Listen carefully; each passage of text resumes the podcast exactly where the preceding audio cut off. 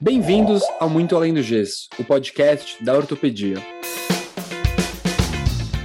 Bom dia, boa tarde, boa noite para os nossos amigos, os nossos ouvintes. Feliz 2024 aqui do nosso time do MAG, do Muito Além do Gesso. Estamos aqui no 69 episódio do Muito Além do Gesso, começando a nossa quinta temporada. 2020, 21, 22, 23 e 24. Quem diria, hein? Estamos aqui, a gente encerrou a temporada do ano passado com o Mauro Grastelli, contando pra gente um pouquinho como ser mais produtivo em 2024. Agora a gente tá aqui no começo do ano pensando justamente em recomeços, né? Tem gente aí que vai começar a residência em breve, tem gente que vai começar fellows, tem gente que vai acabar a, a residência e começar aí a vida. Então a gente vai falar um pouco sobre esses vários começos aqui da visão do time do Muito Além do Gesso. Hoje estamos só nós mesmos, sem convidados aqui, então vocês estão presos com a gente. E vou passar aqui para o nosso integrante que está com um grande recomeço, um começo de ano, que é o Bruno, que em breve vai ser R1 de ortopedia. E aí, Brunão, como é que tá a ansiedade? Como é que tá a preparação aí para esse ano? Mano, mudança de chave grande aí. Sempre gostei de ortopedia, tá iniciando isso e é bem, bem legal. Tá saindo do exército, é uma mudança de chave enorme. E a gente estava conversando mais cedo sobre a questão de, de R1, início, recomeço, quem sai do R3, quem entra no R1. Eu aproveito para devolver a bola aí para vocês. O que que André, Noel e Leandro fariam diferente do que fizeram na época que estavam no R1? Olha, é uma pergunta difícil essa, né? Porque a verdade é que a época a gente não tinha muita opção, né, de fazer diferente, né? Basicamente, você tinha que seguir o fluxo, né?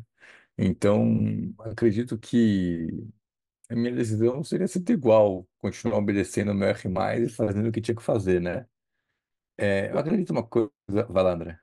Não, vai lá, vai lá, Nozinho. Eu acho que só uma coisa que a gente conversa bastante aqui é que quando eu fiz residência, olha, daqui a pouco eu entrego a minha idade aqui, hein? Acho que não existia residência em hospitais privados. Não existia. Não existia, não lembro de algum da minha época quando eu prestei residência. E uma coisa que mudou, cara, radicalmente ao longo dos anos. Então, não vou falar que eu faria em outro lugar, mas eu pelo menos talvez prestaria.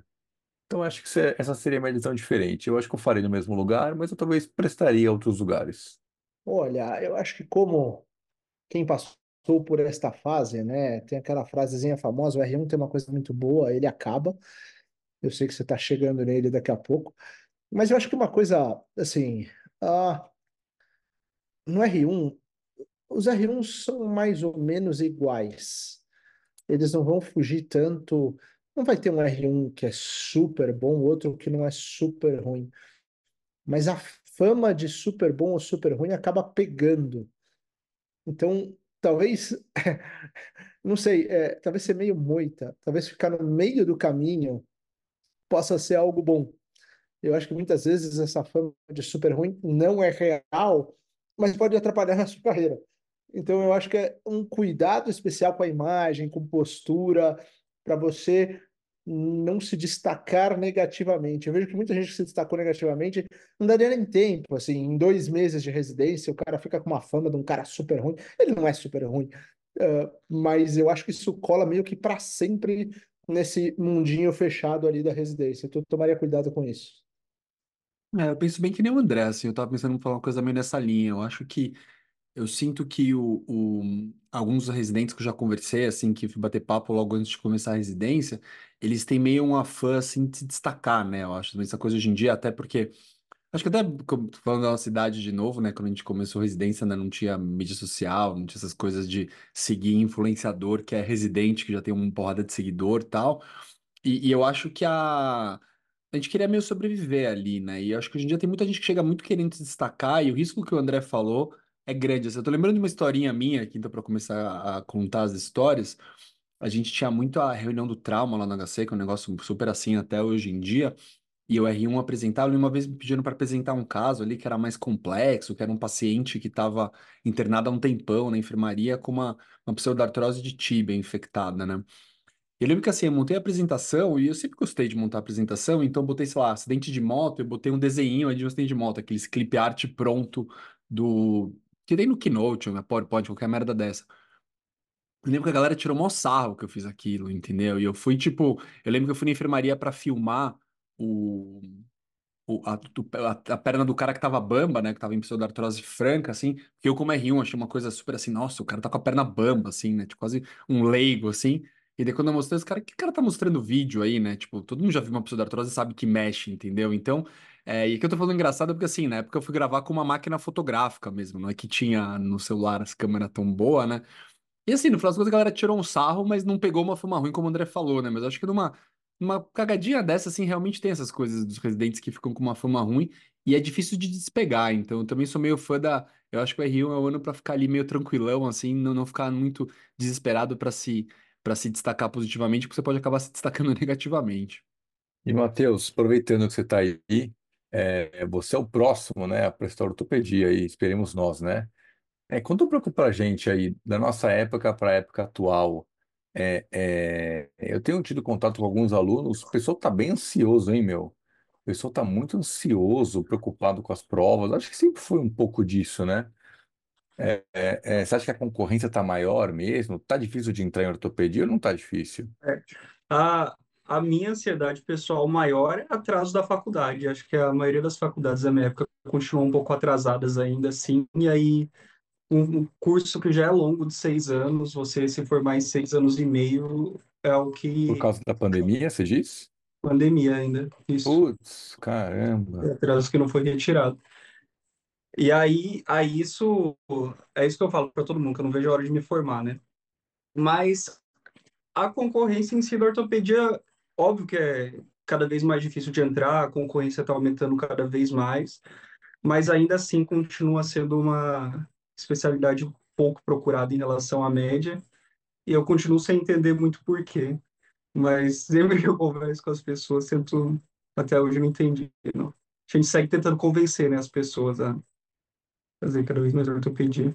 Mas eu queria falar para para vocês uma coisa que a gente estava tava pensando sobre o que falar e uma das temas de títulos para episódio a gente pensou em falar o trade-off da residência. E eu peguei a definição do dicionário de Cambridge assim, e trade-off, a, a tradução é a, o significado literal é você trocar uma coisa que você quer por algo que você quer um pouco menos, sabe? E aí qual seria esse trade-off do, do R1? É você querer aprender muito de ortopedia, mas você tem que trabalhar mais durante aquele ano do que aprender realmente. É você trocar as suas horas de sono, que você vai querer descansar um pouco mais por noites mal dormidas, mas qual é esse trade-off da residência? Sabe que eu gostei da sua pergunta, Matheus. A resposta talvez não seja tão, tão simples, né? Porque, assim, o, o Bruno está vivendo uma mudança um pouco mais gradual. Então, primeiro ele virou médico, tem um ano ali no exército como médico, aí agora ele está virando residente. Você de um estudante que, como, como regra, talvez tenha uma exceção no estudante que ganhe um pouco de dinheiro de algum jeito, de alguma bolsa, sei lá eu como, mas que não ganha nada, parece que você meio que vira adulto, é um adulto meio tardio, como qualquer faculdade de medicina, né? Um adulto com 24, 25, 26, talvez 27 anos, vai depender de quando ele entrou. E aí você vem com um monte de responsabilidade uh, financeira com os pacientes, com o seu dia a dia, com o seu chefe. Muda muito a vida, muda muito da água para o vinho. Então, esse trade-off, assim, meio que você muda demais em um ano e ninguém está preparado para isso de verdade. Eu acho que talvez seja isso. Não é simplesmente um trade-off dentro da residência de vou me dedicar ao máximo para o meu conhecimento e, e, e aproveitamento. Eu, eu, acho que talvez o principal baque talvez seja aquela pessoa que ou não está preparada para esse tipo de responsabilidade, não consegue segurar as coisas, ou simplesmente não aguenta. A gente vê muita gente, mesmo na minha época, tem muito residente que desiste. E você vê que ele desiste, talvez não é porque ele não gosta da medicina ou não gosta do que faz. Você vê que talvez a pancada seja muito grande naquele momento. Eu acho que o, o trade-off principal é tempo. Seja tempo de sono, que, que você comentou, seja tempo de você fazer suas atividades físicas, teu lazer, ver família, namorados, namoradas. Eu acho que esse é o principal, entendeu? Mas eu ainda acho que é um trade-off que vale a pena, entendeu? Eu, eu gosto muito de. Você vê uns trabalhos que que eu já vi do tanto do Adam Grant, que é um, que é um autor que eu gosto muito, quanto do Galloway, que é um autor que o André gosta bastante e tal. E no Freakonomics fala bastante sobre isso. Uma das poucas relações que são parecem ser bem claras ainda, não sei se vai ser nos próximos tempos, é que tempo de educação reverte em maior renda. Isso ainda hoje em dia é fato. As pessoas que têm maior formação, isso é óbvio que é média, né? Todo mundo sabe, vai contar a história do Zuckerberg, que foi drop-off de Harvard e, e virou dono do, do, do Facebook, mas ainda são pessoas não são fora da média. Assim, a média ainda, quanto mais formação você tiver, melhor a sua renda. É, então, eu acho que assim, eu ainda acho que você ser especialista faz muito sentido dentro da, da medicina. É, agora, se a gente falar exatamente da ortopedia, nossa residência é mais puxada, mas a gente tem muito conteúdo. Você pensar, residência de ortopedia tem três anos, sei lá, há 30 anos, ou talvez mais do que isso, que era uma época que tinha muito menos conteúdo, se operava muito menos. Então, assim, a gente em três anos tem que aprender muita coisa. Por isso, cada vez mais é necessário R4, R5 especializações, entendeu? Então, acho que assim, infelizmente, a gente ter residências que às vezes estouram atrás das 60 horas de carga horária, assim, eu acho necessário pra gente aprender. Na minha opinião, assim, se a gente falasse, falasse assim, não, beleza, a gente vai ter 60 horas de carga horária bonitinho e tal, então vamos ter que realmente, como até a gente tem um episódio inteiro sobre isso, eu ter que aumentar para eventualmente 4 ou 5 anos de residência, senão não dá tempo de aprender, entendeu? Porque é uma fase de aprendizado muito importante. Uma coisa que me impressiona muito, até perguntar pro Noé e pro André se eles concordam com isso, é que muitas das coisas que eu uso no dia a dia e que eu penso, às vezes, quando eu tô vendo um caso, eu penso em casos da residência, eu penso em coisas da residência. Então, realmente é, uma, é, é um aprendizado que fica muito, entendeu? Então, acho que você ter uma residência bem feita é. É uma merda quando a gente tá fazendo, a gente gosta de falar, a gente fala palavrão aqui, é difícil, aí um é puxado, mas tem um ganho. É um trade-off que você entende palavras que você usou, faz sentido, na minha opinião. É, uma coisa que se dizia muito é que você não consegue ser duas pessoas, né? Você não consegue ser dois médicos diferentes. Então, lógico que na residência você está mais pressionado, você está um, um médico ainda em treinamento, né? Mas o jeito que você é, as experiências que você vive, você vai usar isso depois.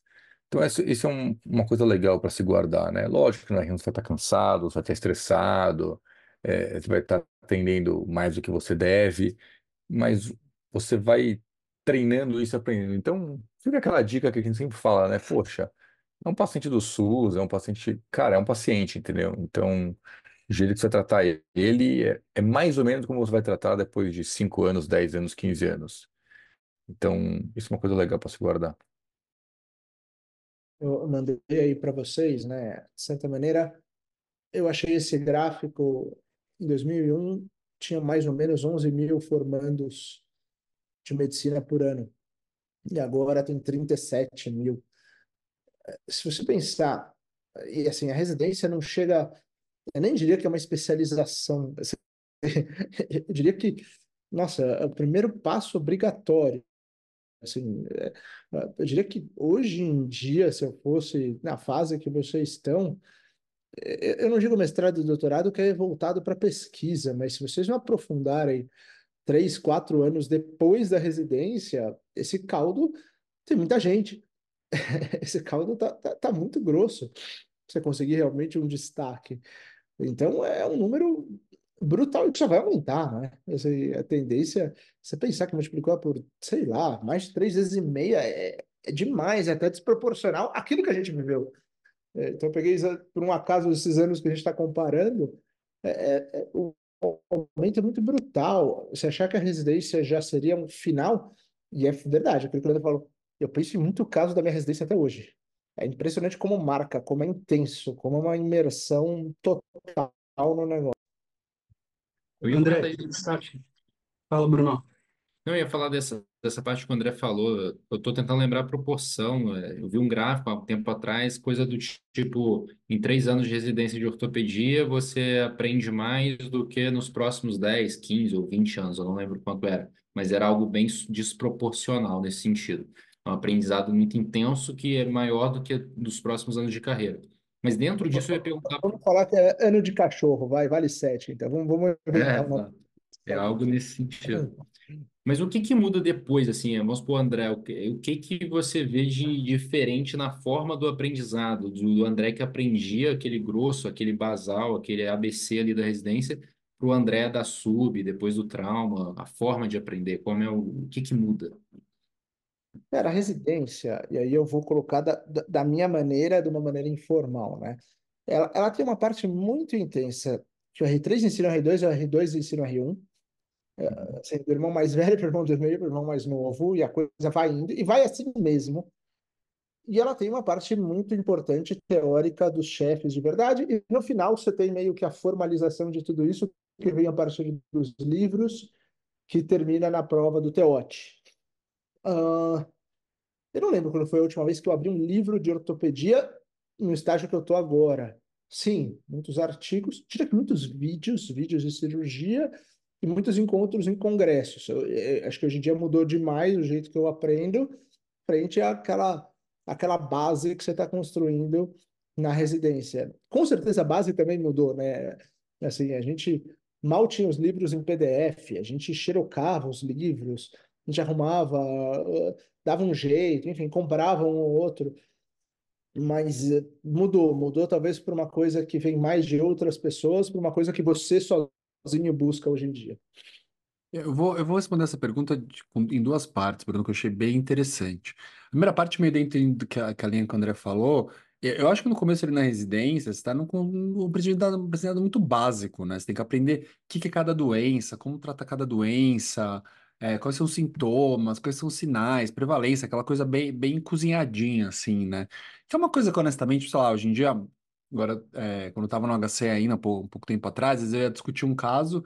E os caras vieram para mim, ah, mas qual que é a classificação? Eu falava, sei lá a classificação, entendeu? Porque no dia a dia você não usa tanto a classificação, entendeu? A classificação é importante para prova, é importante para você sedimentar, entendeu? Mas no dia a dia você não vai usar a picuinha da classificação, entendeu? Então é um pouco diferente. Hoje em dia você vai muito no detalhe, entendeu? E às vezes é um detalhe que faz muita diferença. Vou citar um exemplo que eu fui fazer uma visita para um cirurgião em setembro para ver via anterior, que é uma de prótese quadril, que é uma que eu tenho me especializado bastante. E eu fiquei meio na dúvida se eu aceitar a visita, até porque eu já visitei uns caras, era um mês meio ruim. Eu pensei, puta, eu não vou aprender tanta coisa lá, acho que não acho que tem tanto pra me agregar.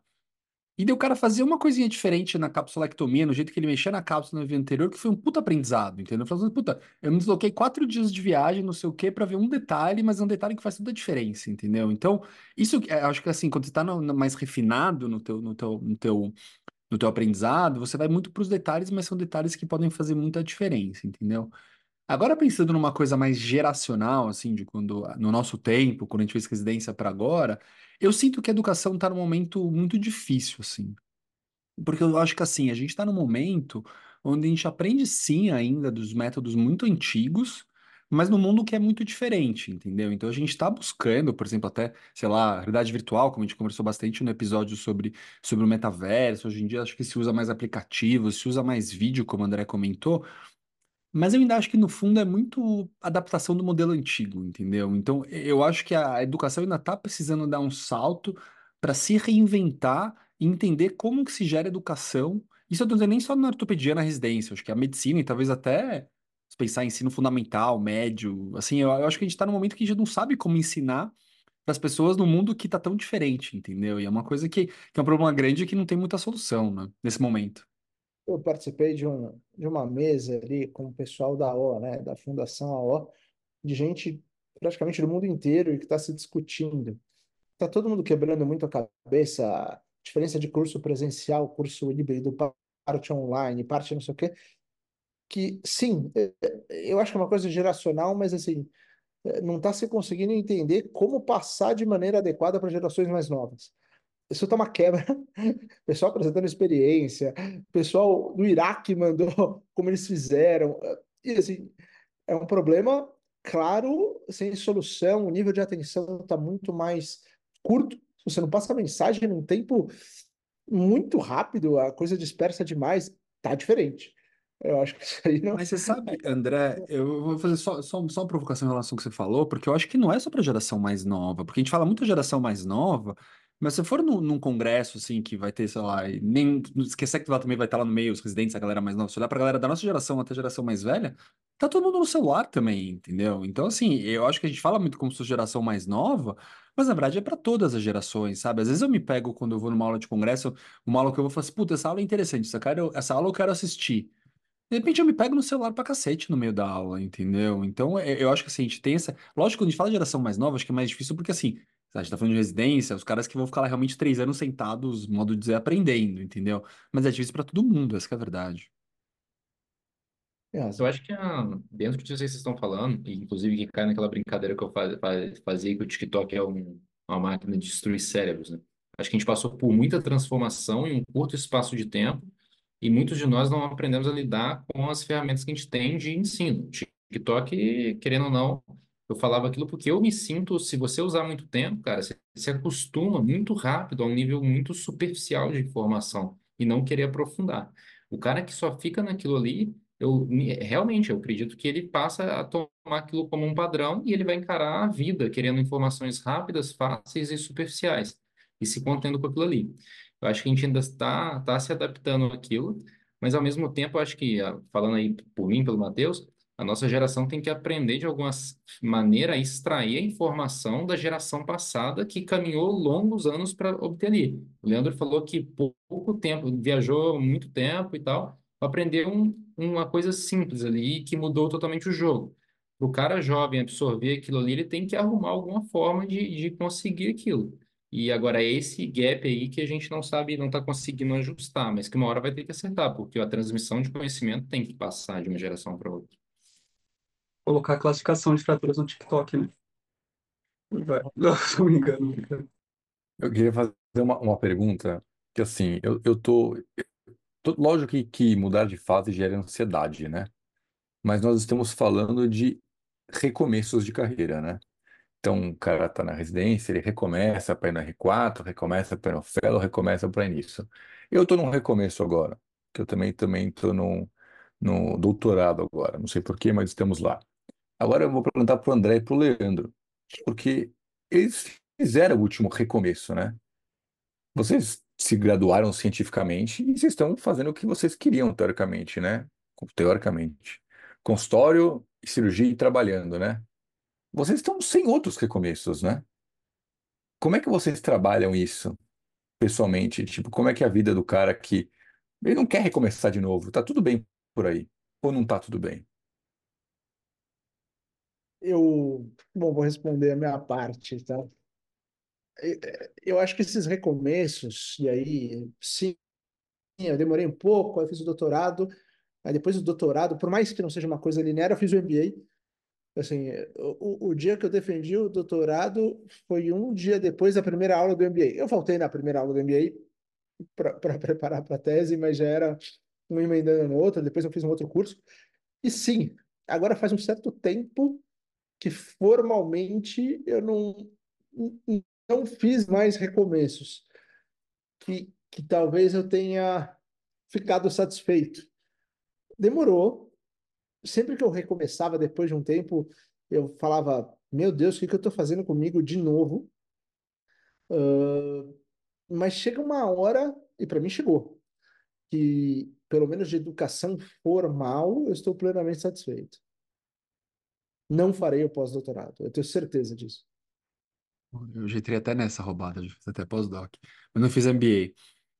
Cara, é- você sabe que assim, até quando a gente tá falando história de recomeço, eu tava aqui pensando, tipo, justamente nesse recomeço do, do final do R4 ou R5, dependendo da sub ali, final da especialização, porque eu lembro muito da minha sensação quando eu voltei dos Estados Unidos a primeira vez, que eu ia começar meu consultório, minha carreira, assim, finalmente, que me dava uma certa agonia de pensar, cara, esse é o primeiro ano da minha vida que daqui pra frente todos os anos vão ser iguais. Essa era a minha sensação idiota de imaturo de pensar, entendeu? Porque você pensar, a gente tá falando aqui com o Matheus e com o Bruno, cada ano da vida que você tem até o término da formação é muito diferente.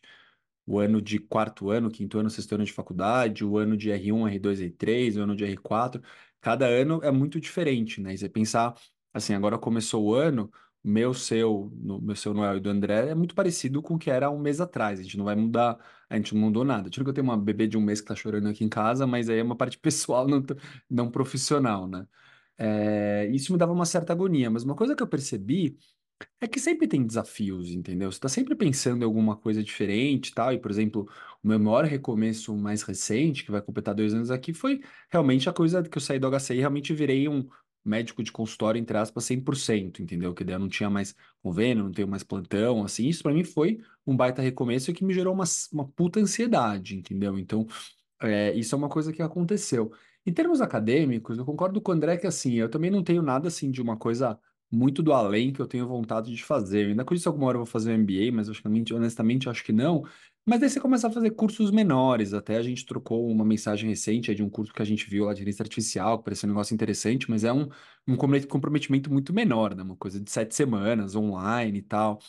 Mas eu acho que é isso, assim, tipo, você sempre vai tendo, vai tendo desafios. E aí eu acho que, honestamente, até agora eu tô no momento um pouco que eu tenho me pegado um pouco de desafios um pouco fora da medicina, assim, até. Eu comecei a dar umas viajadas de sei lá, eu pensei, eu, eu me convidaram para dar uma aula no Chile no final do ano, eu tô pensando, em, eu tava pesquisando de começar a fazer aula de espanhol, para chegar lá e dar uma aula de espanhol, então tem uns desafios um pouco não tô ligado para me, com medicina, até para realmente não ser preso 100% na medicina, né? Eu tenho um pouco de, de agonia de virar um dos caras que olha, às vezes, tanto na cidade, mas principalmente quando você vê aquelas gara mais velho, que você vê que realmente a medicina é 100% da vida do cara, entendeu? Eu realmente não gostaria de ser uma pessoa dessas. Eu acho até que, como a gente está falando de início de ciclo, né? E, e aí uma vez eu fui avaliar uma, turma para entrar no R4. E que, de certa maneira, sei lá, o cara fez faculdade na faculdade A, fez residência na residência B. Se você fizer uma brincadeira, uma brincadeira saudável, não, não no, no sentido ruim, parece um pouco uma fábrica de salsicha, né? Tem um pouquinho mais de porco, um pouquinho mais de gordura, um pouquinho mais de alguma coisa, uma capa vermelha, mas é a mesma coisa. Uh, eu acho que talvez você tenha que se aprofundar até que você saia um pouquinho dessa fábrica de salsicha. Então, talvez a, a pergunta é: até onde eu devo ir? É, de certa maneira, eu sou muito diferente do Leandro e muito diferente do Noel. Só que até o R4, lógico que a gente fez R4 diferentes, mas se eu for me comparar com o R4 de trauma, Noel de joelho, o Leandro de quadril, era todo mundo igual. Aí o Leandro foi lá e fez mais um pedaço, de esportiva, de artroscopia de via anterior, ou não é, não sei o que lá, eu de trauma, pseudartrose, coisas. Eu acho que se você não chegar pelo menos nessa diferenciação da fábrica de salsichas, você vai estar num bolo perigoso aí no futuro com esses 37, 37 mil formados e aumentando a cada ano. Eu queria complementar o. Vai lá, eu, ia, eu ia falar só voltando daquela parte do início, né, você falou da ansiedade isso que o André estava falando dos 37 mil formandos, eu fiquei, foi uma coisa que eu fiquei pensando agora. Tipo, tem muitos dos meus veteranos se formaram agora e pessoas boas, assim, que eu sei que estudaram a faculdade inteira, estavam estudando para passar na residência. E muitas pessoas boas não passaram nas residências que eles desejavam, ficando para trás, sabe? E aí, você estava falando dos fatores de ansiedade, esse é o fator, acho que bate também forte de ansiedade, sabe? Disputando vagas com pessoas boas que vão se acumulando naquele bolo, que não vão conseguindo entrar na residência e vão indo para o próximo ano. São algo importante também. É, eu acho que esse é um bolo que infelizmente não vai diminuir. É, só vai aumentar e isso gera ansiedade, óbvio, e gera oportunidades, né? Acho que já deve ter quantas mentorias aí para residência, né? Deve ter mentoria da mentoria, né? Eu descobri hoje em dia que tem um mentor só para te ajudar a estudar, né? Então ele, ele faz o seu programa de estudos. Fico imaginando, gente, além de tudo que a gente faz, família, amigos, tudo, a gente tem que fazer uma mentoria para ensinar alguém a estudar, mas não dá, né? É porque cada um tem seu jeito, é lógico sempre tem alguém que tem esse perfil. Mas quando a Luna me falou que ela tem um mentor só para fazer o cronograma de estudos dela, dele, na verdade, me chamou super atenção. Então, gera oportunidades.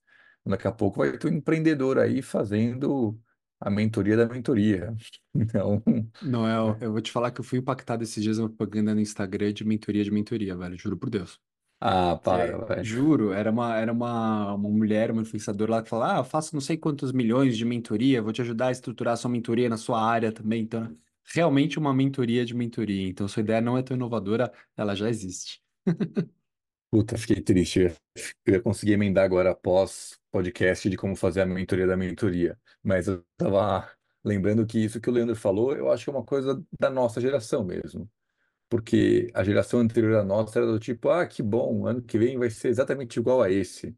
E tá tudo bem, porque, tipo, é isso aí. E eu acho que a gente busca essas coisas diferentes. Tanto do ponto de vista técnico, que é muito bom, tipo, sei lá, fazer o robô, fazer uma cirurgia diferente, é, é, mas a gente busca essas coisas um pouco fora medicina. E eu vou te falar, isso é saudável, isso é salutar, porque senão acho que a gente fica quadrado demais mesmo, né? Mas vocês não acham que esse tipo de. O cara tá virando médico, que ele precisa de alguém que. eh, Não tá errado isso. É, é o papo do velho aqui, que ensina ele a estudar. Se ele não sabe estudar e tá virando médico, é, é, eu fico também pensando até que ponto essa, essa, essa- esse tipo de ajuda, esse tipo de muleta, assim, tá- até que ponto isso não está impactando para o mal? Eu Alguém tava que faz um pensando, roteiro de estudos quando você tem 25 anos, pelo amor de Deus. Eu tava pensando nisso um dia desses, sabia? O quanto que esse tipo de ferramenta realmente é efetiva. Tipo, será que isso realmente funciona? E eu estava conversando com uma colega que estava se formando e ela estava reclamando de uma mentoria, não a mentoria da mentoria, a mentoria é só mentoria, é, muito famosa aí nas mídias sociais e tal, que ela adorava, acom- ela adorava, acompanhava e depois ela começou a ver que estava perdendo um pouco o valor para ela. E perguntou minha opinião e tal. Aí eu falei mais ou menos aquilo que o André falou.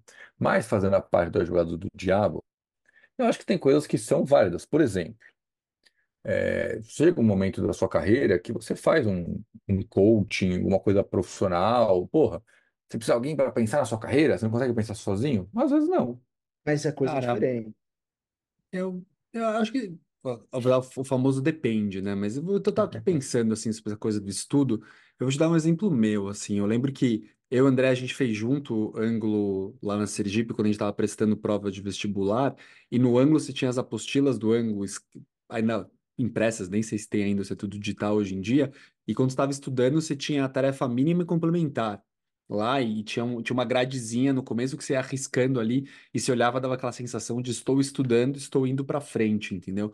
E eu tinha muita dificuldade de estudar na, na faculdade, que era essa coisa assim, vamos ter fisiologia, tem a porra do Guyton lá, então um livro de 1.700 páginas que obviamente ninguém na, no segundo ano de faculdade vai ler, entendeu? Então, de repente, é que, assim, isso aí deve ser um trabalho talvez mais da faculdade. Você tem uma pessoa que te ajuda e fala assim, ó, esses capítulos são importantes, ou aqui é resumido, até que isso não me parece tão, tão problemático, entendeu? A questão para mim é muito, tipo, se, sei lá, se as pessoas... Uma coisa que me incomoda um pouco dessas mentorias, eu acho que muitas das mentorias são de pessoas que não estão realmente qualificadas para ser mentoras. Eu digo tanto de terem formação técnica de, de mentoria, que eu vou falar uma coisa que eu já assumi aqui, eu já fiz uma pós de, de mentoria também, né? Porque eu estava mais empolgado com isso, então eu já fiz curso de mentor de mentor, sei lá, agora me zoando também aqui. Mas assim, é, e acho também assim, poxa, eu não me sentiria à vontade de fazer uma, men- sei lá, a gente é- faz podcast aqui, mas eu não poderia fazer uma mentoria de podcast. Tipo, sei lá, a gente tem um podcast pequeno, a gente não tem o, sei lá, o Podpah, um- que tem milhões de, de seguidores, entendeu? Então, é se colocar um pouco no lugar, sei lá, não sei. Eu acho que a pessoa tem que aprender a estudar durante esse tempo da faculdade, né? A gente passa muito tempo sozinho, a gente cria o nosso fluxo, mas eu acho que essas mentorias que vocês estão falando é muito daquele rodamuinho que a gente conversou no último episódio, sabe? É a pessoa ter uma confirmação de que ela está fazendo certo e ela se sentir confortável no método que ela está usando para passar um ano inteiro estudando no pré-prova, sabe? Eu acho que, sei lá, o pessoal aí que está que tá quer falar, Bruno? FOMO. É, Fear of Missing Out, eu acho que é tipo, tem tanta gente formando e aí os caras jogam em cima disso. Pô, você faz média grupo no no quinto, no sexto ano, mas tá todo mundo fazendo. E aí, você vai fazer o que a mais? Aí os caras jogam em cima disso, basicamente. É o Fazer a que- mentoria da mentoria do MED não sei o quê. Exato. Sabia que na minha época, papo de velho, né? Mas era feio fazer cursinho para residência. Depois ficou bem aceitável. Tipo, eu Depois sabia as pessoas que estavam fazendo, né? Sabia, nossa, a pessoa Aquele cara tá fazendo assim. cursinho. Aí depois começou a fazer no sexto ano, depois no quinto e no sexto. Aí depois é, começa a ser um pouco, não sei, eu acho que o cursinho é uma coisa porque ele te dá uma ferramenta para um caminho. Mas eu acho que uma pessoa que organiza seu estoco não legal. Mas uma coisa assim, vo- voltando um pouquinho para trás, assim, saindo do papo da, da mentoria de, de estudo que a gente entrou, e falando um pouco da pergunta do Noel em relação a gerações antes, ah, tá tudo bem, o outro ano vai ser igual, tal. Aqui eu acho que é muito se entender, entendeu? Eu acho que muito. é, Eu me pergunto muito desse caminho, entendeu? Na, na minha vida pessoal, entendeu? Eu falo, meu, pô, o que eu tô fazendo tá bom, não tá bom? E, e eu acho que, assim, algumas decisões pessoais que eu já tomei, assim, são decisões que foram muito fruto de muito questionamento, entendeu? Então, é, eu acho que para algumas pessoas faz muito sentido estar sempre fazendo coisas diferentes, estar buscando e fazendo.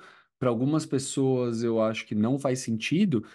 E daí você entender o que faz sentido pra você, porque até entrando nessa conversa que a gente tava falando agora de FOMO e de mídias sociais e não sei o quê, é muito fácil você se pegar meio com os sonhos de outras pessoas, eu acho, às vezes, sabe? Às vezes você se pega e as aspirações são muito diferentes, né? Eu lembro de uma coisa no, no Sapiens, né, do, do, do Yuval Harari, tem, tem uma cena que ele falou que eu acho muito interessante, assim, ele fala, essa coisa é uma busca muito mo- do mundo moderno, né? Ele fala assim, meu, antigamente as pessoas realmente não existia mobilidade social, e ele fala, mesmo se pegar as pessoas mais ricas, eu lembro que tinha uma cena lá que ele falava, sei lá, é, Cleópatra não queria viajar para Paris na- nas férias, entendeu? Tipo, ela não, ah, o marido da, não sei se Cleópatra, mas assim, falava com o imperador do mundo romano não queria viajar nas férias, não existia isso, entendeu? Então, as coisas são muito modernas, essa coisa da gente ter essa coisa de sempre ter mais, assim, tal, e, e eu, eu, eu constantemente fico me perguntando, assim, de fazendo uma reflexão do que eu quero, o que é suficiente, o que não é suficiente, mas dá um pouco desse fomo, né? Até porque são decisões que parecem muito definitivas, né? Então você pensa, putz, mas se eu não fizer isso agora, não vou fazer mais pra frente, então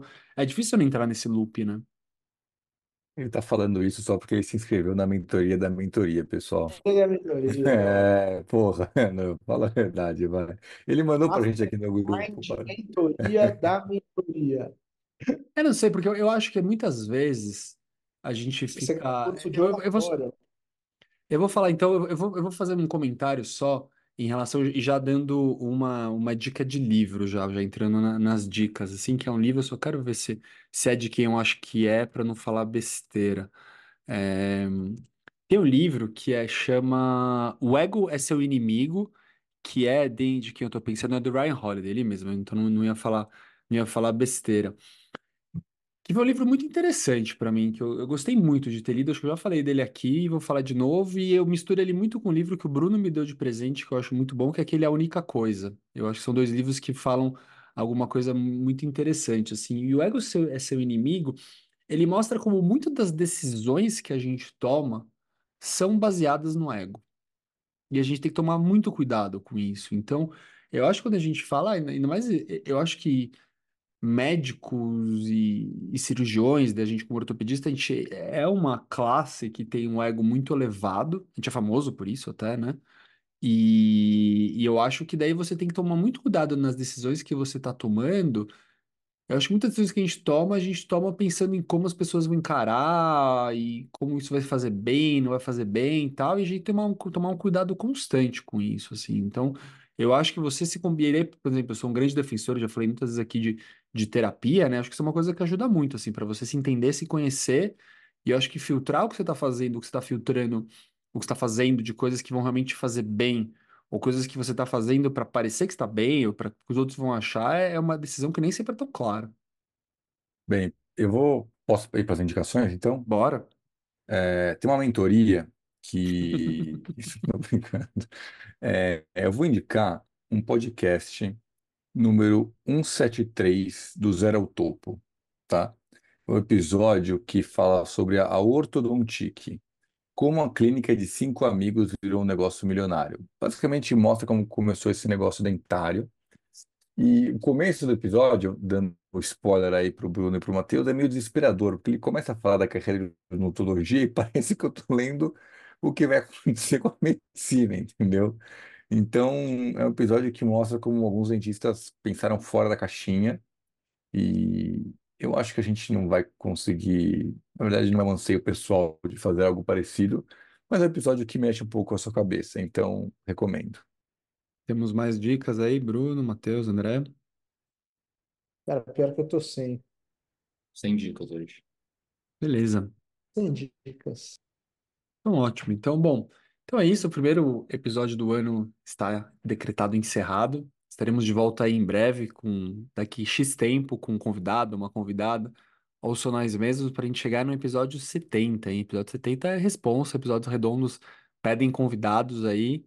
A gente já tem um, um na mira, será? Vamos ver se, se vai dar certo.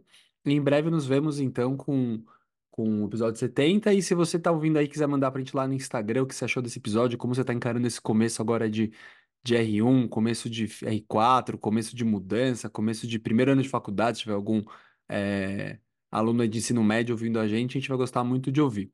É isso aí, um abraço e até a próxima.